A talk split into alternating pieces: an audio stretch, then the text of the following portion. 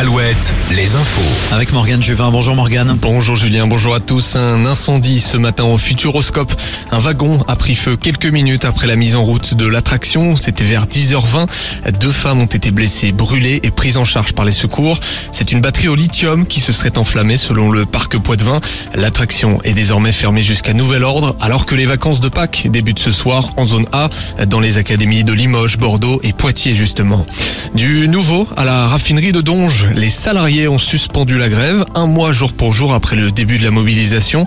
Ils annoncent tout de même avoir déposé un préavis pour les 13 et 14 avril. C'est le début d'un autre cycle, estime Fabien Privé Saint-Lanne, secrétaire CGT. Le festival mayennais VNB Fest dévoile ses derniers invités. On retrouvera les 25, 26, 27 août Juliette Armanet, Skip de Use ou encore Chaka Ponk. Il s'ajoute à une programmation déjà bien fournie. DJ Snake, Louise Attack ou encore Massisteria.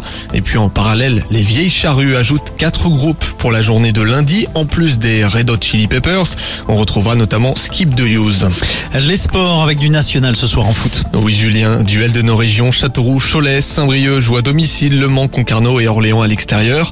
L'équipe de France féminine, elle reçoit la Colombie en amical. Ce seront les premiers pas d'Hervé Renard à la tête des Bleus. Du basket également ce soir. Angers et Quimper s'affrontent en Pro B à Jambouin. La Rochelle reçoit Saint-Quentin. Nantes joue à Évreux et Orléans à Saint-Vallier. Sur les pelouses de rugby, Vannes et Angoulême s'affrontent ce soir en Pro D2 dans le Morbihan. Demain, nous suivrons évidemment le quart de finale de Coupe d'Europe entre le champion en titre La Rochelle et le triple champion d'Europe, les Anglais des Saracens. Enfin, place aux régions Pays de la Loire Tour en cyclisme. Quatrième et dernière étape dans la Sarthe. Au menu, près de 178 km entre Sablé-sur-Sarthe et Le Mans.